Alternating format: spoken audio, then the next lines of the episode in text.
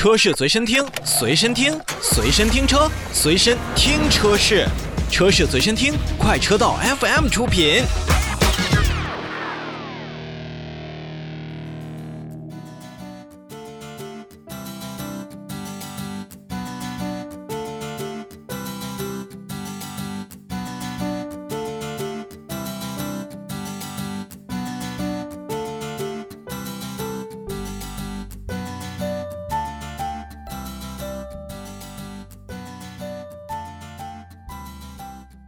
说完了蓝谷的低迷，我们再来看一看同为北京品牌的北京越野。如果说咱们理解的越野还必须是大漠戈壁、荒山野岭，如果说您看到的越野人今天还是飞坡，明天还是豁沙子，那只能说这只是现在越野当中的一部分。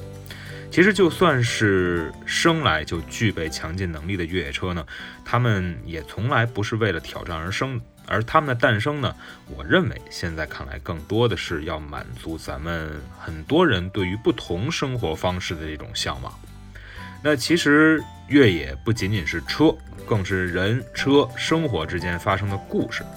而今天要跟大家来聊一聊的这个北京越野呢，是在前两天做了一个文化节，叫做董咖文化节。那么咱就着这个董咖文化节，就跟大家来说说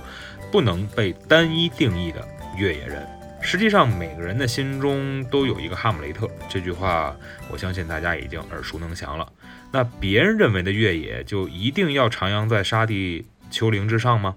但世界呢，实际上就是这个样子，并没有说唯一的，或者说是极少的一套标准的生活方式。而我相信越野也不应该只有一幅画像，也一定是千人千面的。正所谓爱生活，懂生活。这拥有越野车的消费者就不一定天天要开着自己的爱车去挑战自己。那在懂咖文化节当中，我们也是看到了除了车型之外，还有像模型、户外、摇滚、改装、设计、赛车等等方面的达人。他们不仅给我们带来了诸如极限运动、音乐，还能讲述改装、野外露营的趣事和在遥控 RC 赛事当中的惊险与刺激。这丰富多彩的生活，其实才是令人向往的。其实爱越野不仅是要有车，更可以有模型。你比如说，在活动现场，模型的分享者张帆就是一位非常特殊的越野爱好者。爱好收藏的他，也几乎是收藏了市面上所有有关北京越野的汽车模型。而改装分享者谢飞赵大鼎，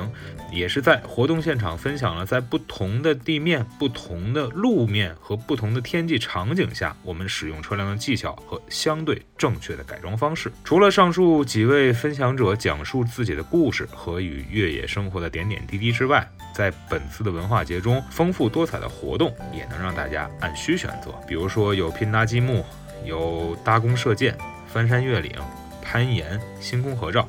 这些不光是会出现在我们的真正越野路径当中，更会出现在咱们很多人的日常的生活里。当然了，游玩归来，我相信大家的后备箱中一定会有很多战利品。那毕竟呢，每个越野车的后备箱呢，也都是被称为载有梦想的工具箱。而后备箱集市呢，也让看似硬派的越野车和车主们有了更多温暖的模样，像手办、香水、手工肥皂。饰品、服饰出现在后备箱前的摊位上，大家互相交流，以物换物的成就感，让越野生活又有了更多的记忆点。其实现在在汽车市场当中啊，无论是轿车还是更为细分的越野车市场，与用户走到一起，让消费者真正体会到品牌与人们之间的情感十分重要。深耕用户这四个字已经不单单是一句口号了，而是要实实在在做到位的一件事情。那么北京越野这个品牌呢，这一次做了董咖文化节，或许呢会让不少消费者觉得没有什么太多的意思，还不如直接下场去野来的这么直接和痛快。但正是这种所谓刚柔并济的生活，才能让越野真正融入咱们日常消费者的生活当中，更容易让大家乐在其中、参与其中，这样才能获得更多消费者的认可。您说呢？